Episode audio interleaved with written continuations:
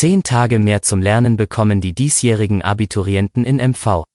Wie die Prüfungen in diesem Jahr genau aussehen sollen, erfahren Sie im Schwerpunkt des SVZ Audiosnack. Es ist Freitag um 5 Uhr. Guten Morgen. Zum Newsblock. Das Mehrfamilienhaus an der Bahnhofsstraße in Kriwitz ist nach dem Großbrand in der Nacht zu Donnerstag unbewohnbar.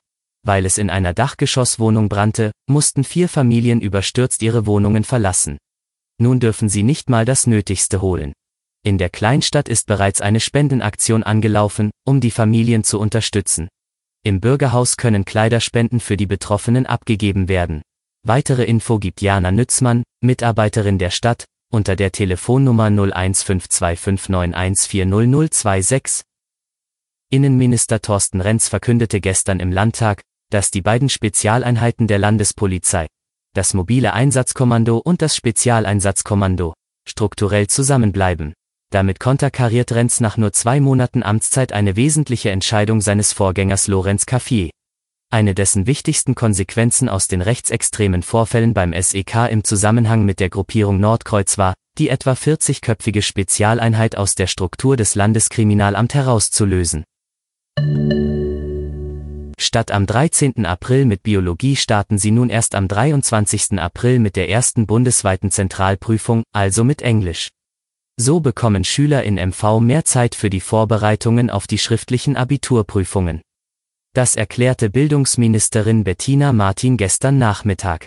Die Kultusministerkonferenz hatte sich bereits im Vorfeld darauf geeinigt, dass das Abitur 2021 stattfinden soll.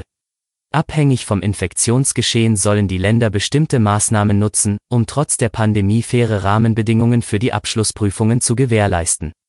Den Schülern dürften für ihre Abschlüsse keine langfristigen Nachteile durch die Corona-Pandemie entstehen, so die Ministerin.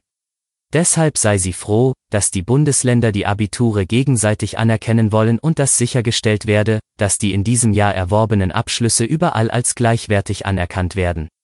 Nun sollen die Hinweise zum prüfungsvorbereitenden Unterricht weiter präzisiert werden, um eine noch konzentriertere Vorbereitung in den Prüfungsfächern zu ermöglichen. Parallel soll der Notendruck nochmals reduziert werden. Die Termine für die mündlichen Prüfungen können als gemeinsame Entscheidung von Prüfling und Schule individuell festgelegt werden. Das war Ihr Audiosnack. Alle Artikel zum Nachlesen und Hören gibt es auf svz.de-audiosnack. Die nächste Folge hören Sie Montag früh. Ich wünsche ein schönes Wochenende.